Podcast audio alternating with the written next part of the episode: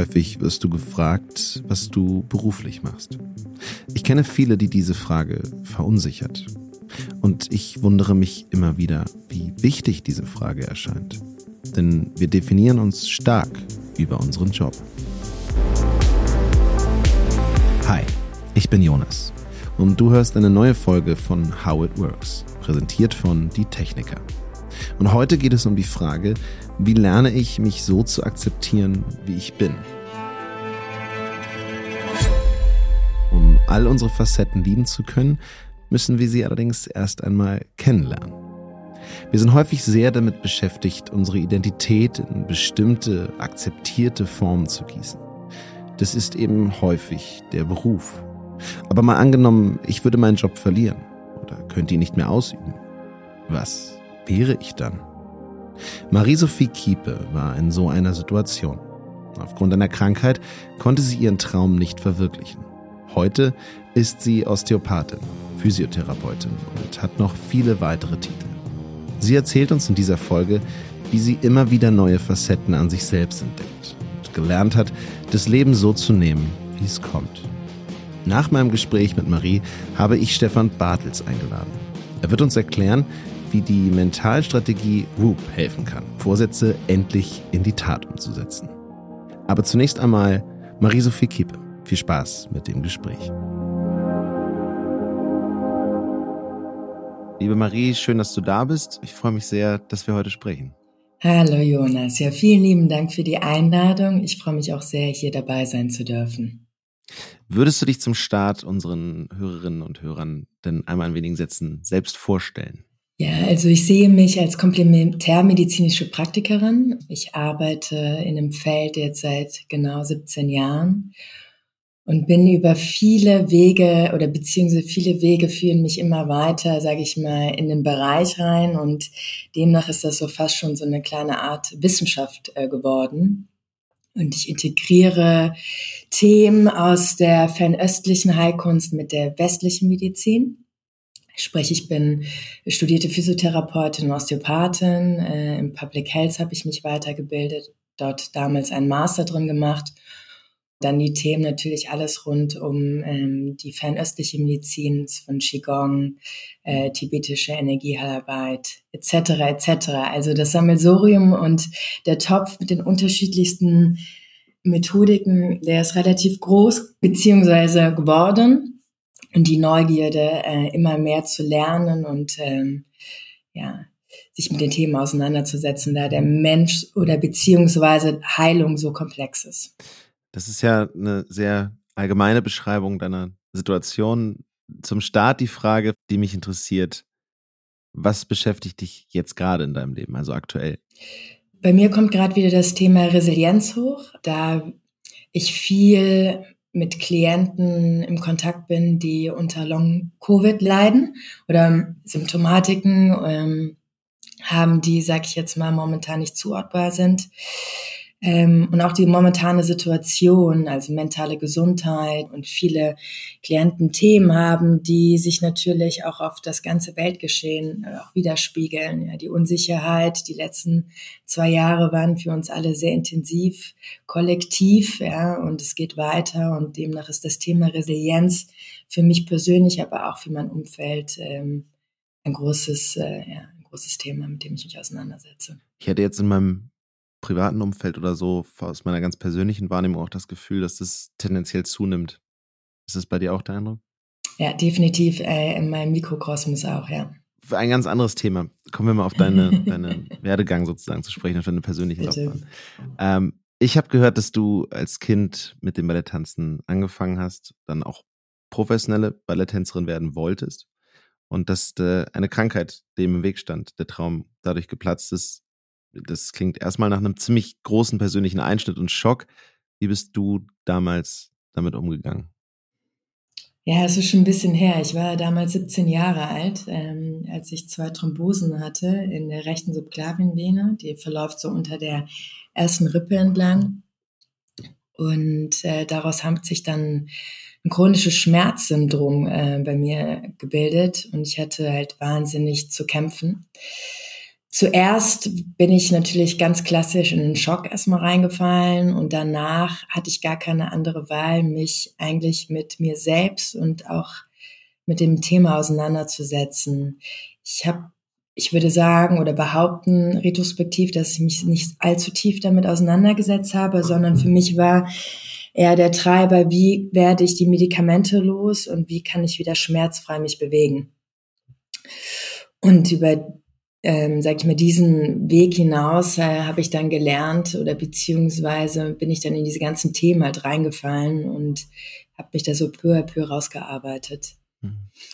Ich meine, das ist ja auch, wir reden ja heute vor allem über Erwartungen und Erwartungen an sich selbst und Erwartungen an das Leben. Es ist ja auch wie eine ziemlich krasse Erwartungsanpassung. Also letztlich mit der hoffnungsvollen Erwartung loszugehen und zu sagen, ich möchte diese, diesen Traum vom Balletttanzen durchziehen und dann eigentlich die Erwartung an sich und das Leben wieder zurück zum Normalstatus zu kommen. Also das ist ja schon extrem. Ja, ich denke aber, das ist ähm, gehört irgendwie so zum Leben dazu. Das ist ein Teil äh, dessen und so oft wir uns vielleicht auch manchmal Dinge wünschen ähm, oder erstreben, geht es dann oft dann doch auf einen anderen Weg und das einfach ja offen zu bleiben beziehungsweise flexibel zu bleiben und sich dann der Situation anzupassen. Äh, das habe ich äh, durfte ich halt sehr früh schon lernen, sage ich jetzt mal. Was im, na, im Nachhinein würde ich sagen, äh, mich äh, viele ganz neue und tolle und bunte Wege gebracht hat, die ich im Zweifel gar nicht alle gesehen hätte. Ja, äh, demnach bin ich darüber super dankbar. Ich hätte im Zweifel nicht vielleicht so viel reisen können. Ähm, mich mit anderen Kulturen auseinanderzusetzen und so weiter und so fort.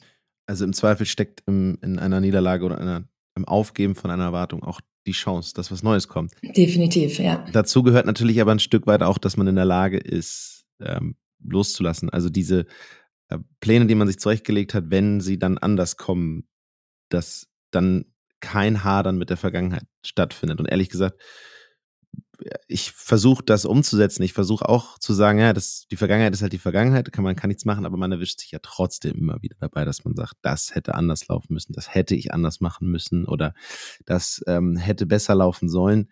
Gibt es eine Möglichkeit, also ich meine, es klingt so, als ob Loslassen grundsätzlich dann in deinem Leben eine Rolle spielt. Und dann natürlich die Frage, wie kann man sich das beibringen, wie kann man das üben?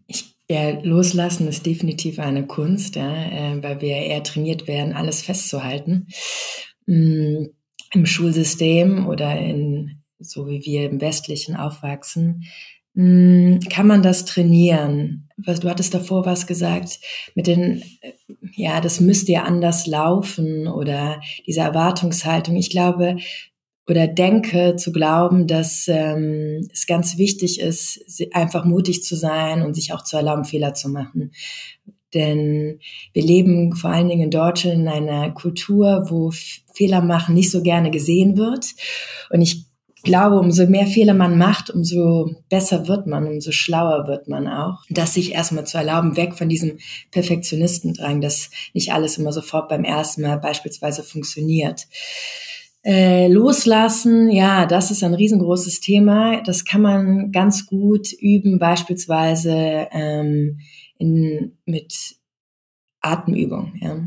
Also Atmen ist ein ganz großes Feld, wo man lernen kann, immer mehr und mehr loszulassen und sich wieder auf den äh, Status quo zu bringen, wenn man das jetzt beispielsweise auf den Körper beziehen möchte. Kannst du das an einem Beispiel festmachen, also wie du das meinst? Ja, also zum Beispiel ähm, Atmung ist generell, wird das auch in der Traumatherapie oder äh, in der Psychosomatik viel angewandt. Der eine oder andere hat vielleicht davon auch schon mal gehört. Das nennt sich die Polyvagaltheorie. Atmung ist am Ende des Tages ein zentraler Schlüssel, um Gefühle wahrzunehmen, ja, und die kann man dann über die, also sie finden Ausdruck über die Stimme und über die Motorik. Und wenn man tief ausatmet, kommt halt nochmal ein neues Spiel rein, ja, äh, neue Resonanzräume und man kann die Emotionen besser, sag ich jetzt mal, ähm, loslassen ja, und, oder auch zum Ausdruck bringen. Und dadurch entleert sich halt ganz viel und gibt einem halt die Möglichkeit, ja, das Leben oder die momentane Situation, in der man sich äh, befindet, nochmal ähm, ja, neu zu betrachten. Du hast jetzt ja gerade schon am Anfang anskizziert, wie sozusagen dein Werdegang ist und, und du als äh, Physiotherapeutin, als Osteopathin hast ja, wie du schon beschrieben hast, sozusagen dir immer wieder neues Wissen angeeignet, immer weiter gebildet und äh, neue Ausbildungen gemacht, neue Weiterbildungen gemacht. Und das kostet ja in Anführungszeichen auch Zeit. Und da frage ich mich natürlich, wie hast du diesen Weg gefunden und ist dann währenddessen die ganze Zeit immer bei dir klar gewesen, dass du sozusagen auf dem richtigen Weg bist, also dass sich das richtig angefühlt hat. War das durchgehend so oder hast du trotzdem Zweifel gehabt? Weil du hast ja schon den, den biografischen Schwenk sozusagen gemacht von einem zum anderen. Und dann vielleicht kommt vielleicht am nächsten nochmal ein großer Schwenk. Ja, ähm, genau. Ja, diese Frage wird mir ganz gerne gestellt. Ja, ob ich das immer gewusst hätte, ob ich auf dem richtigen Weg bin. Ich habe eigentlich nicht so viel drüber nachgedacht. Ich bin so meiner Intuition, meinen Impulsen gefolgt. Wenn sich in meinem Körper was geweitet hat und sich das richtig gut angefühlt hat und mein, mein Herz ist aufgegangen, weil so, ja, wow, das klingt super spannend, da will ich reingehen, das mache ich jetzt, dann bin ich dem gefolgt und habe das gar nicht so sehr analytisch äh, auseinandergenommen oder überdacht. Ähm, ja, das, äh, das, ja, ich habe das schon sehr stark auf meinem Körper gefühlt oder gehört, ja, in dem Moment. Ja, ich glaube, die, das ist halt wie wenn man so eine Passion hat. Für, für mich war das ja keine Arbeit, das Weiterbilden. Für mich ist das auch bis heute keine Arbeit. Mir macht das halt einfach Freude, mir mhm. macht das Spaß, mich mit Themen auseinanderzusetzen, wie Menschen Heilung betrachten, ähm, wie andere Kulturen das sehen, wie man in die Selbstheilungskraft kommt, ja. Und Demnach äh, ist das halt, wie manche halt gerne Kochbücher studieren und immer dort ihr Wissen weiter verfeinern, ist das für mich halt dort so ein bisschen halt, ähm, ja, mein, meine Leidenschaft. Und trotz des, das ist ja auch ein Stück weit ein, ein, Privileg, also für sich selbst sozusagen dieses Glück zu haben, was zu finden, was einen so erfüllt, dass man das auch noch dann macht. Die Gegenseite ist dann ja Zweifel, also du sagst, äh, du hast dann nie aktiv drüber nachgedacht, ob das richtig ist, Gibt es denn trotzdem Zweifel oder hast du daran gezweifelt an dem Weg? Oder war die Leidenschaft so groß, die Bestätigung des Körpers so groß, dass du gesagt hast, eigentlich keinen Platz für Zweifel? Ähm, definitiv gab es oder gibt es auch noch heute Momente in meinem Leben, wo ich am Zweifeln bin äh, und mich dann frage, was mache ich hier eigentlich? Äh, war ich hier eigentlich nicht schon mal, ja? Und es dann fängt dann an wie so eine Spiraldynamik. Ah ja, den Ort, die Situation kommt mir bekannt vor biege ich jetzt nach links oder rechts ab. Zweifel gehören dazu und ich glaube, Zweifel sind auch wahnsinnig wichtig, die momentan oder den momentanen Status quo einfach auch nochmal zu überdenken und auch nochmal reinzufühlen, ist das wirklich noch immer das, was ich machen möchte? Ist es genau das Richtige oder nicht? Ich sehe Zweifel nicht per se negativ. Zweifel gehören dazu, genauso wie Freude dazu gehört im Leben, gehört auch die Trauer dazu. Das sind halt Teile äh, eines großen Bildes. Ist ja irgendwie auch ein logischer ich, Schluss, dass wenn Fehler im Leben dazugehören, dann gehören ja eigentlich auch Zweifel dazu. Definitiv. Ähm, und äh, gibt es gerade, wenn man, sage ich mal, im Studium ist, gerade am Anfang, wenn ich mich daran zurückbedenke und ich saß da auf der, auf der Bank und wurde äh, frontal zugeballert mit Anatomie und Physiologie und habe nur gedacht, so Gott, ey, was mache ich hier eigentlich? Und jetzt muss ich das im Schnellverfahren alles wiedergeben, im Multiple-Choice-Verfahren. Und da gab es schon auch Momente, man ist okay, und das ist jetzt das äh, Medizinsystem oder die Medizinlehre, ja, ähm, klar gab es da Momente oder ich hatte keine Motivation mehr, wieder in eine Prüfung reinzugehen, hätte Angst, dass ich das nicht bestehe, äh, weil alle schon mich davor gewarnt haben, ja, 90 Prozent Durchfallquote. Und natürlich äh, kommt man in so Momente ran, wo man denkt, so, okay, äh, jetzt wird natürlich äh, werden, kommen ganz viele Sachen von außen, prassen auf einen ein und wo stehst du da eigentlich gerade? Lässt du dich da jetzt mitziehen in einem Strudel oder bleibst du bei dir? Je mehr man diese Zweifel dann zulässt und sie überwindet, desto eher ist es ja dann auch eine Bestätigung für die, für die Richtigkeit des, des Weges vielleicht. Was mich tatsächlich sehr interessiert, ist, was für Menschen kommen denn zu dir? Also du hast eine eigene Praxis in Berlin, du bietest auch Workshops an. Die Geschichten sind ja tendenziell wahrscheinlich sehr unterschiedlich. Ich meine, das ist ja in jeglicher Form der Behandlung irgendwie so, dass da ganz viele verschiedene Menschen kommen und dann sind die Geschichten, die Hintergründe ganz anders. Gibt es denn irgendein Muster, das dir immer wieder auffällt? Und wie hilfst du den Menschen? Ja, ursprünglich komme ich ja aus der Performing Arts Medicine Szene. Das heißt, ich habe über zehn Jahre lang Tänzer, Musiker professionell betreut und bin dann 2019 ausgestiegen und habe mich dann auf Frauenheilkunde spezialisiert. Das Thema ist zu mir gekommen, weil ich halt ganz viele Frauen nach Geburten damals betreut habe, Geburtstraumata. Ähm, und so, so wurde das peu à peu halt immer mehr und mehr. Mittlerweile, sage ich mal, beschäftige ich mich von PMS, also prämenstrualen Syndrom, bis hin zu ähm, Kopfschmerzen, Beckendysfunktionsstörungen, alles Mögliche mit den Frauen.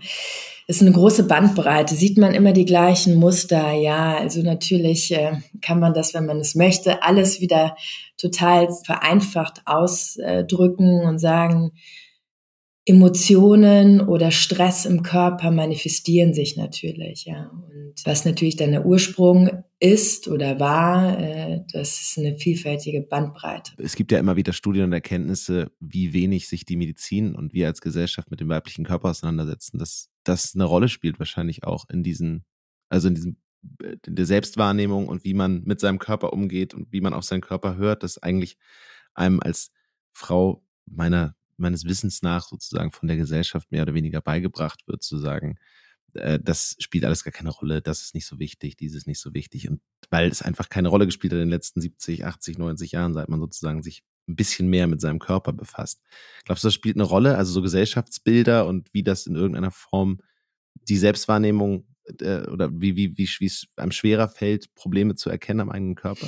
Definitiv. Also ähm, wenn wir jetzt mal bei dem, also es gibt ja auch eine, ein Gender Gap, ja, ähm, wenn wir natürlich jetzt bei dem weiblichen ja. Geschlecht bleiben, denke ich schon, jetzt vor allem im deutschsprachigen Raum, dass ganz wenig Aufklärung betrieben wird, ja, und äh, viele Frauen sich noch nicht mal mit ihrem Zyklus auseinandergesetzt haben.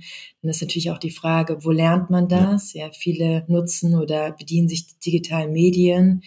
Heute geht ganz viel darüber, viele Online-Workshops, gerade im angloamerikanischen Raum, auch natürlich auch mittlerweile im deutschsprachigen Raum. Aber in der Schule wird das, soweit ich weiß, nicht bisher gelernt. Aber vielleicht verändert sich da ja auch schon wieder was. Es ist schon ein bisschen her, dass ich auf die Schulbank gegangen bin. Aber das, was ich natürlich äh, mitbekomme von meinem Umfeld, ist das noch immer, wird es nicht gelehrt. Das zum einen. Zum anderen sind das natürlich auch alles Tabuthemen, ne, wenn man weitergeht. Ne? Sexualität, absolutes Tabuthema bis heute in unserer Gesellschaft. Äh, Geburt auch äh, und Tod, das sind halt vielleicht die drei großen Themen. Ja. Was ja verrückt ist, ne? Also, dass, dass Themen wie Menstruationsbeschwerden äh, wirklich zum Tabuthema erklärt werden, obwohl sie so eklatante Folgen für, für den weiblichen Körper haben und für, das, für die Funktionsfähigkeit irgendwie im Alltag. Ähm, würdest du, oder du hattest ja vorhin schon drüber gesprochen, wir sind jetzt schon bei diesem gesellschaftlichen Aspekt, und du hast ja vorhin schon gesagt, wie Deutschland da eine Sonderrolle sozusagen einnimmt, eine mentale. Ähm, das klingt so nach diesem großen Thema Emotionen unterdrücken. Also im Alltag tendieren wir einfach dazu, Emotionen zu unterdrücken, weil wir funktionieren müssen, weil wir gesehen werden als Teil eines Gefüges, in dem wir funktionieren müssen. Ich habe ja sogar gerade auch gerade Funktionsweise gesagt des Körpers. Also ich selbst scheine es ja schon komplett in mir drin zu haben. Ähm, kannst du erklären, was passiert, wenn wir das machen, also wenn wir Hauptsache vorwärts sagen, statt zu sagen, wir hören auf die Emotionen. Was passiert, wenn wir Emotionen unterdrücken? Wenn wir Emotionen unterdrücken und uns selbst nicht wahrnehmen oder fühlen, folgt, äh, führt das natürlich zu motorischen Verspannungen im ganzen Körper. Ne? Ja, es äußert sich nicht nur, sage ich jetzt mal, im Bewegungsapparat, ja, sondern überall im System und natürlich äh, auch in der Stimme wieder. Und das natürlich, dadurch schneiden wir uns mehr und mehr ab und das kann natürlich zur Chronifizierung führen, auf jegliche Art und Weise. Also was jede Krankheit anbelangt.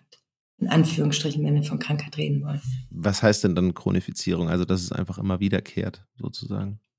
Nee, alles dann, was länger als drei Monate im System bleibt, mhm. nach äh, Definition bedeutet dann chronisch. Ah, okay. Beispielsweise, man ist in einer Situation oder in einem Umfeld, ja, was einem nicht gut tut, ja, und man hört ständig auf zu atmen, weil man Angst davor hat, was Falsches vielleicht zu sagen oder das ähm, vegetative Nervensystem sich ständig in einer Flucht befindet. Und wenn natürlich wir aufhören zu atmen und flach zu atmen, führt das natürlich zu Angstzuständen und zu Panikattacken. Neben natürlich, sage ich mal, den äußeren Reaktionen verändert sich natürlich auch unser größter Einatmungsmuskel, ja, das Zwerchfell. Und da hängen indirekt und direkt alle Organe dran. Das hat natürlich dann auch biomechanisch, aber auch physiologisch einen großen Einfluss auf den ganzen Organismus. Ganz in der Nähe vom Zwerchfell ist ja auch das Herz, ähm, um den Sprung mal zu machen. und mit dem Herz, mit dem Herz verbinden wir ja, also klar, es gibt äh, wahnsinnig viele Assoziationen mit dem Thema Herzen und ähm, es gibt Ausdrücke wie aus dem Herzen leben, aus dem Herzen sprechen, offen und ehrlich zu sein. Das Herz steht wahnsinnig im Zentrum von der ganzen Liebesthematik, von positiven Aspekten ja eigentlich auch. Ähm, und wenn man jetzt aus dem Herzen lebt, soweit ich das weiß, bedeutet es etwas zu tun, äh, was man liebt. Würdest du sagen, dass diese, also dass, das, dass da was dran ist, dass äh, erstmal die Rolle des Herzens und dann an dieser Satz, wenn man aus dem Herzen lebt, bedeutet das, dass man was macht, was man liebt? Denke ich schon, äh, metaphorisch gesprochen. Ich finde, das es ähm, spiegelt sich auch wieder, weil das Herz neuroanatomisch ja auch mit dem Gesichtsausdruck, mit dem Stimmklang und der Melodie im Zusammenhang ähm, steckt. Und wenn man sich wohlfühlt, eine beruhigende Stimme beispielsweise oder Menschen oder Situationen und Umfelder, in denen sich ergibt, fühlt man sich einfach geborgen und warm. Und äh, dann kann das Herz natürlich auch nochmal ganz anders aufgehen und das würde ich auf alle Lebensfelder beziehen. Und spielt das Herz dann auch eine Rolle in dem, was wir vorher besprochen haben, also in diesen Stresssituationen, diesen unterdrückten Emotionen?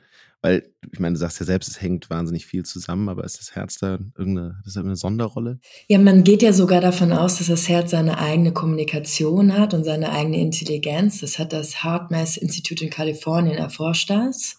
Ganz äh, spannend, ähm, kann ich jedem nur ans Herzen legen, sich damit mal auseinanderzusetzen. Und ähm, die, es wird so, oder es wurde sogar festgestellt, dass Elektromag das elektromagnetische Feld des Herzens größer ist als das Gehirn.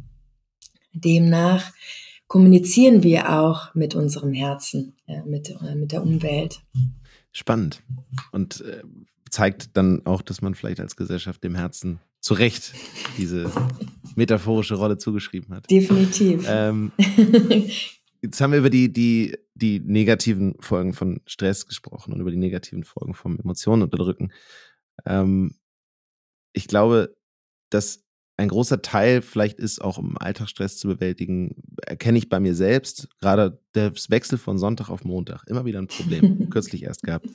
Der einzige Weg, dem entgegenzuwirken, ist eigentlich so eine Art von Routine zu haben oder was, was man sich vornehmen kann, ähm, möglichst früh auch in den Tag zu starten, fällt mir relativ schwer, aber wenn ich das tue, dann kann ich diesen negativen Gedanken und diesen Emotionen, die ähm, sich auch oft bei mir ansammeln, weil ich Dinge einfach nicht anpacke. Und wenn ich, je eher ich sie angehe, je eher ich eine Routine entwickle und diese Dinge angehe, desto eher gelingt es mir damit umzugehen. Ähm, und ich glaube, das hat dann viel damit auch zu tun, dass man den Tag positiv beginnt. Nicht negativ, sondern positiv. Hast du da Rituale im Alltag? Hast du Routinen? Hast du ähm, irgendwas, was du unseren HörerInnen mitgeben möchtest, wo du sagst, äh, das sind diese, da so bist du in diese Routinen gekommen und so hast du sie entwickelt? Mm, also ich habe sehr niedrigen Blutdruck, ja, demnach brauche ich morgens immer ein bisschen länger als, ähm, sage ich mal, jemand, der jetzt nicht so einen niedrigen Blutdruck hat. Und ich gebe mir morgens auf jeden Fall ganz viel Raum und Zeit, äh, umso entspannter ich morgens äh, meinen Tag starte und beginne, umso produktiver wird der Rest meines Tages. Ich versuche morgens sehr achtsam ähm, aufzustehen und langsam in den Tag zu starten. Und das kann sehr unterschiedlich aussehen. Ich habe da kein festes Ritual, dass ich mich hinsetze und dann in die Meditationshaltung gehe und danach mir meine Tasse Tee einschenke. Das kann auch einfach so aussehen, dass ich morgens aufstehe, ähm, erstmal reinfühle, okay, was brauche ich gerade, nach was fühle ich mich, mich in Ruhe hinsetze, mir mein Frühstück mache, ich schaue mir keine ähm, Sachen auf dem Laptop, geschweige denn auch ähm, auf dem Handy an. Ich versuche so weit wie möglich digital frei in den Tag zu starten. Das ist eigentlich so einer meiner, sag ich mal, das wurde also digital frei in den Tag zu starten, einer meiner größten Rituale, vor allen Dingen binnen der letzten zwei Jahre. Finde ich sehr spannend, dass du jetzt gerade genau das Gegenteil von dem beschrieben hast, ja, ja. dass ich, äh, wie ich in den Montag gekommen bin. Aber das, was, so wie du es beschreibst, sagt es mir eigentlich viel mehr zu. Und wenn ich die Möglichkeit habe, das so zu machen, bin, bin starte ich definitiv positiver in den Tag. Insofern, ähm, das ist gut. Und ich glaube, digital frei in den Tag zu starten, ist wichtig, aber es ist, also es gelingt mir wahnsinnig schwer, muss ich ehrlich sagen, weil es ist ja doch der erste Impuls und es ist der Kontakt, den man zu anderen Leuten hat. Hast du eine Idee, wie das gelingen kann, sich dazu so ein bisschen zu bringen, das, das abzuschalten, dieses Gefühl von, ich höre jetzt erstmal, was bei den anderen ist, sozusagen? Also ich habe mir äh, ganz oldschool einen Wecker wieder angeschafft. Mein oh. Handy liegt nicht in meinem Schlafzimmer. Das ist äh, tatsächlich ja, smart. Und ich habe zwei Wecker, die gehen, einen, wenn ich aufstehe und einen, der eine Stunde danach nochmal dann äh, klingelt. Und dann nehme ich erst mein Handy, ich gucke mir dann auch erst Nachrichten oder E-Mails an und auch dort auch sehr gesondert. Aber das hilft, hat mir sehr geholfen, eine Disziplin dort mehr gegenüber dem Medium äh, zu bekommen. Das hat mir auch geholfen, nicht sofort in die ja, Reaktion zu gehen. Ne? Also im Endeffekt bin ich ja der Akteur, wie ich den Tag beginne und starte, genauso wie auch der Dirigent, äh, wie ich auf gewisse Sachen reagiere. Ja. Also es, es macht total Sinn, tatsächlich einen, einfach einen analogen Wecker wieder sich zu besorgen, weil dann hast du das Ding nicht automatisch in der Hand. Halt, ne?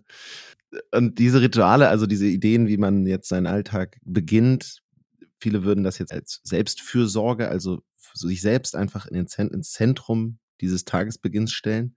Ich merke, dass ich, je öfter ich versuche, Rituale einzuführen, es gelingt mir eigentlich nicht. Ich bin niemand, der sich gerne wiederholende Dinge tut und es immer wieder dasselbe, sondern eigentlich müsste es immer möglichst verschieden sein, was ja im Alter auch nicht immer gelingt, ehrlich gesagt.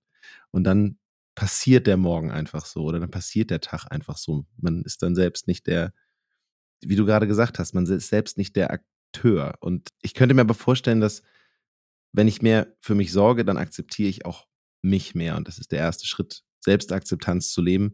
Glaubst du, das ist eine Möglichkeit, um auch Selbstliebe irgendwie, ja, dieses Thema anzupacken für sich oder das, das anzugehen, dahin zu kommen? Glaube ich schon, dass es ähm, der Weg ist. Und ich ich kann das nachvollziehen, dass man nicht jedes Ritual gerne einbauen möchte oder dass einem manchmal schwerfällt, äh, weil ja so viel mittlerweile in der Wellnessbranche oder sage ich mal in dem sekundären zweiten Gesundheitsmarkt so viel angepriesen wird und was man nicht alles tun sollte, um sich näher nahe zu kommen. Und am Ende des Tages verfällt man dann doch auch wieder in eine Optimierungsfalle. Ja, ich habe mir drei Sachen halt einfach rausgenommen, die für mich halt wichtig sind, wo ich gemerkt habe, die äh, mir nicht gut tun und somit ja, die mich einfach in Stressreaktion bringen. Das ist, ist unter anderem ist es mein Handy, der Zugang konstant erreichbar zu sein und das Blaulicht. Also da habe ich einfach wie Zähne putzen. Für mich heißt es morgens, wenn ich meine Zähne putze,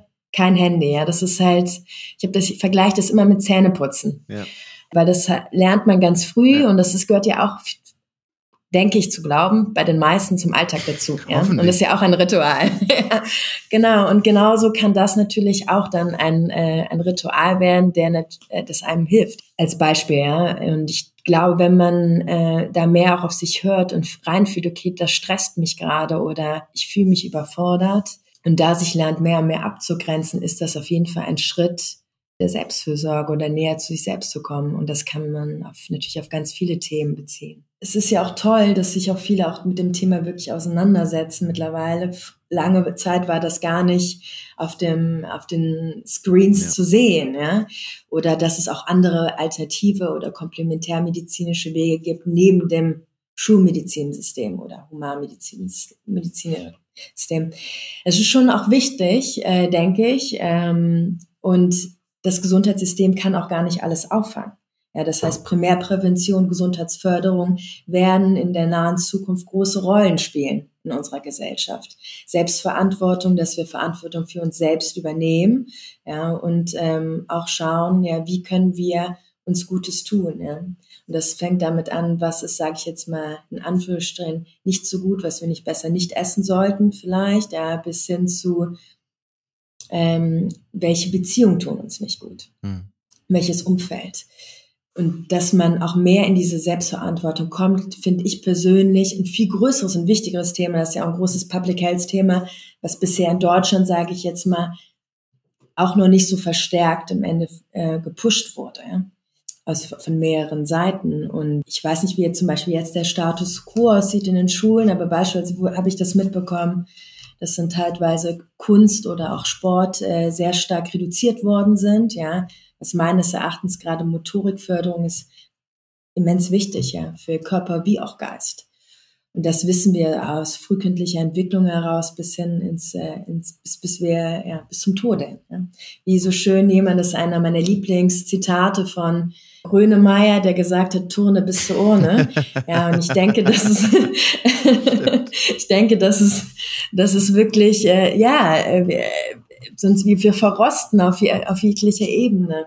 Das bedeutet aber nicht, dass wir irgendwelchen Schönheitsidealen und Optimierungsfallen nachlaufen müssen. Also finde ich super nachvollziehbaren und super spannenden Gedanken tatsächlich, dass letztlich diese Social Media Trends einem, eine Entwicklung vorgreifen, die zwangsläufig stattfinden muss, dass nur der Weg und die Art und Weise noch nicht richtig ausgehandelt ist, wie das stattfindet eigentlich. Ähm, finde ich das also total wichtiger Aspekt und äh, was ich mir dann frage zum Abschluss eigentlich, es geht dann eben bei diesen Trends und auf, der, auf dem Weg dazu auszuhandeln, wie kriegen wir es hin, dass, die, dass man mehr auf sich achtet und dass man mehr ähm, Verantwortung für den eigenen Körper übernimmt. Da geht es ja eben oft noch um den Vergleich, auch getriggert von der Social-Media-Welt. Also der Vergleich mit anderen, mit der Gesellschaft, mit dem Durchschnittsbild, mit der normativen Sicht. Ähm, was würdest du sagen, wie schafft man es, bei sich selbst zu bleiben? Wie schaffst du es, selbst zu bleiben. Ja, da kommen wir wieder zu meinem Wecker, ne? Äh, und meinem, meinem Handy am Morgen. Äh, also ich habe mir auch wirklich ein, äh, ein, ein Zeitlimit eingesetzt, weil ich bin natürlich nutze ich auch soziale Medien, ja, und auch ähm, und ich habe mir wirklich äh, da ein Limit eingesetzt. Also bei mir geht nach einer Stunde am Tag, geht, und das ist ja schon auch viel, eine, Le eine Stunde Lebenszeit auf diesen Medien zu verbringen, geht mein Wecker aus oder beziehungsweise an und dann hier Bildschirmzeit ist vorbei. Da müssen wir uns beeilen. Und ich wie kann man, wie schafft man das nicht in Vergleich? Ja, Modusing ist natürlich schwierig. Ähm, auch für mich manchmal fällt es mir schwer und definitiv äh, ähm, witzigerweise hatte ich das Thema bei meinen Zwanzigern war das nicht so präsent, weil ich sehr fokussiert auf mich und mein Studium war und auf und weil ich sehr analog gearbeitet habe in Opernhäusern und äh, ich war halt noch in einer ganz anderen Welt, sage ich jetzt mal zu Hause bis ich dann wirklich 2016 mich auch mehr mit sozialen Medien beschäftigt habe und dann da peu à peu mehr reingegangen bin, habe ich vor allen Dingen aber in den letzten zwei Jahren gemerkt, es geht gar nicht nur sehr, sehr um den Vergleich, sondern auch um diese Bombardierung, ja, dieser Reizüberfluss. Und teilweise wusste ich überhaupt gar nicht mehr, was nehme ich hier eigentlich gerade wahr, weil ich so bespielt worden bin und ähm, dann erstmal mal einen Schritt zurückgehen musste, so, okay, einatmen, ausatmen, und dann habe ich begonnen, halt erstmal Leuten zu entfolgen, die ähm, ich folge einfach mittlerweile nur noch Menschen, die mich inspirieren, äh, die in meiner Community sind, ähm, die sich mit Themen auseinandersetzen, die auch meine Themen oder Randfelder, wenn sich das überlappt, bis hin zu Leuten, die äh, Themen bedienen, äh, wo ich mich einfach für interessiere. Aber ich habe das halt selektiver geworden. Ne? Auch da heißt es wieder ausmisten. Ausmisten, ja. Loslassen. Loslassen. Sehr schön. Du, den, den, die Kurve zum Anfang gemacht. Loslassen von dem, was einen überfordert, von dem, was dazu führt, dass man nicht. Also ich weiß genau, was du meinst. Es ist ja auch ein Sprung. Also du, du, du scrollst durch und dann ist es von traurig zu glücklich zu spannend zu, weiß ich nicht, langweilig. Und es ist ja auch eine Achterbahnfahrt von Emotionen. Es ist ja auch nicht gerade darauf ausgelegt, dass man sich in diese Emotionen jetzt reinlegt. Insofern ähm, loslassen von dem, was einen da überfordert. Ich danke dir sehr für das Gespräch. Ich danke dir sehr für die Impulse und äh, auch, dass du einen Teil deiner Geschichte mit uns geteilt hast und mm, dass wir uns heute unterhalten haben. Vielen Dank. Ja, ich danke dir, Jonas. Hat mir sehr viel Spaß gemacht, hier zu sein. Mir auch.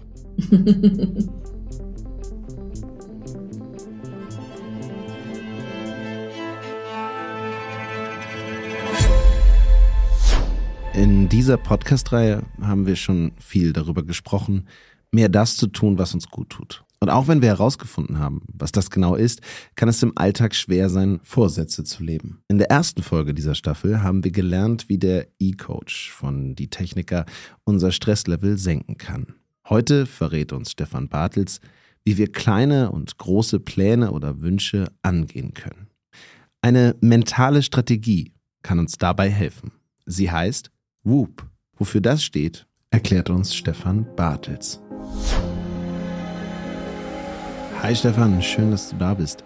Whoop, also W-O-O-P, richtig? Das ist genau richtig, ja, genau. Das ist jetzt bei euch in der TK im Programm. Erzähl mir doch mal bitte, wofür genau steht denn Whoop? Was verbirgt sich dahinter? Also Whoop ja, setzt sich aus vier Buchstaben zusammen. Das erste ist das W, das steht für Wish, also für Wunsch.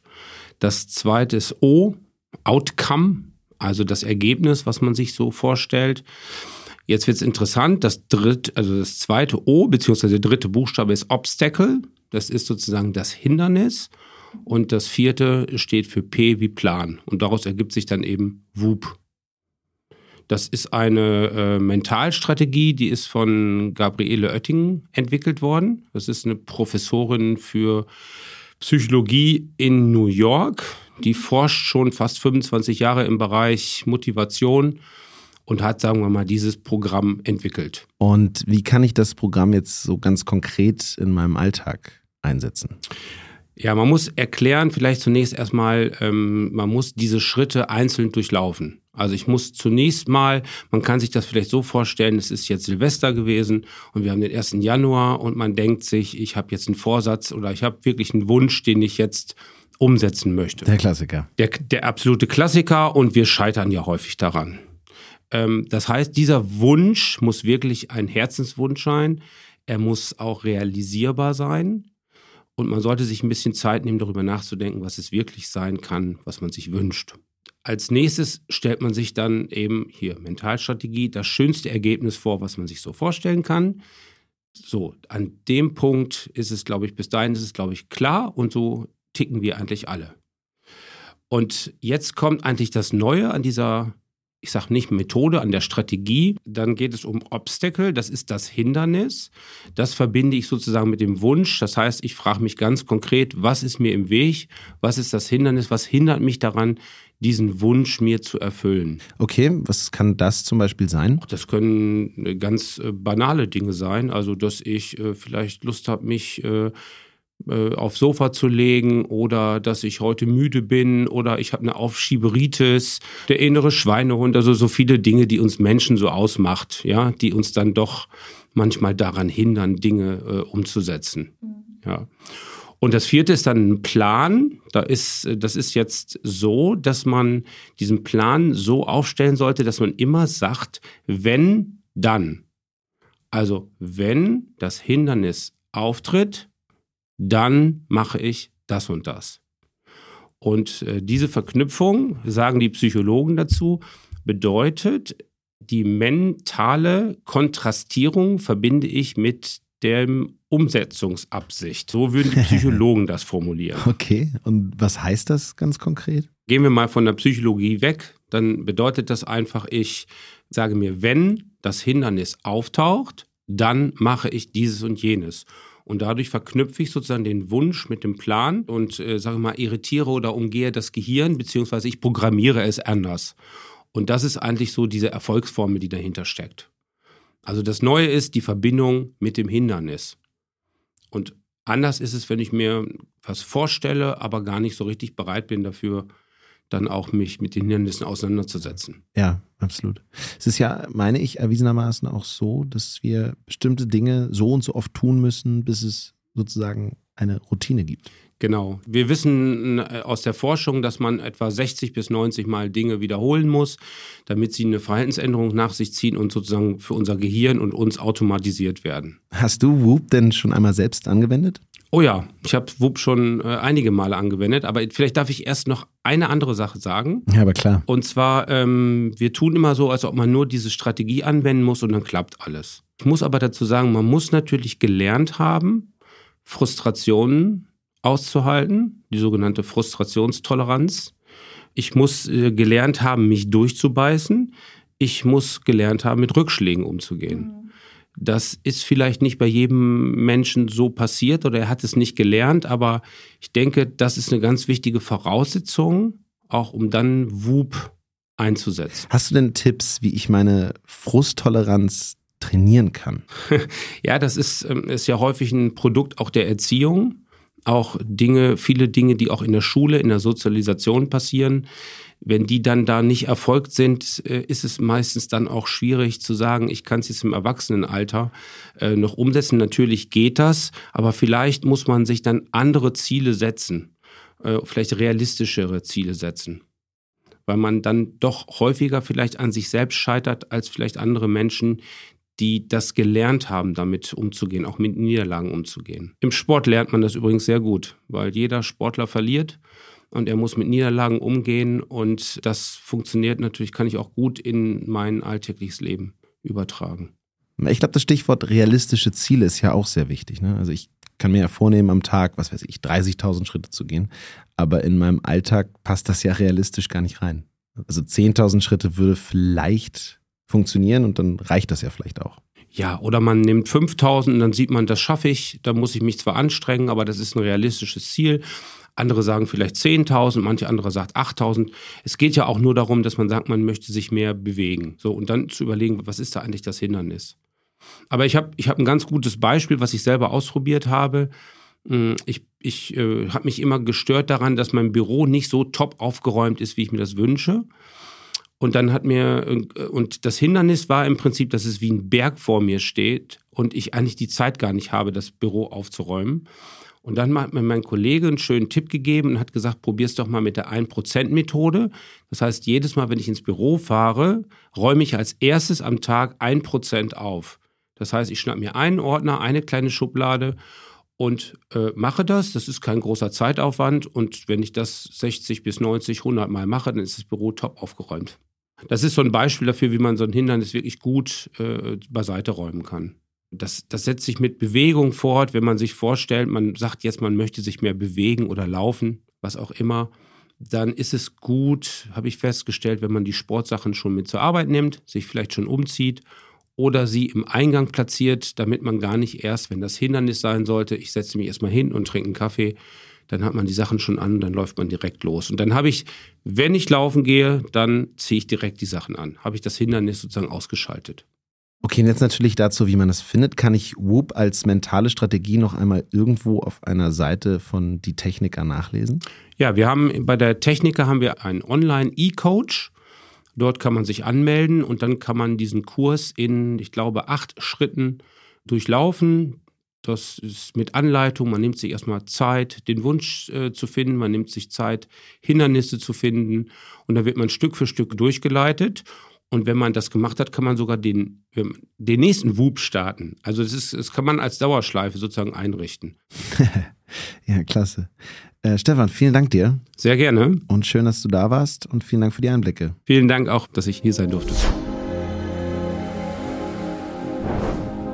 Und das war die dritte Folge der neuen Staffel von How It Works, dem Podcast präsentiert von Die Techniker.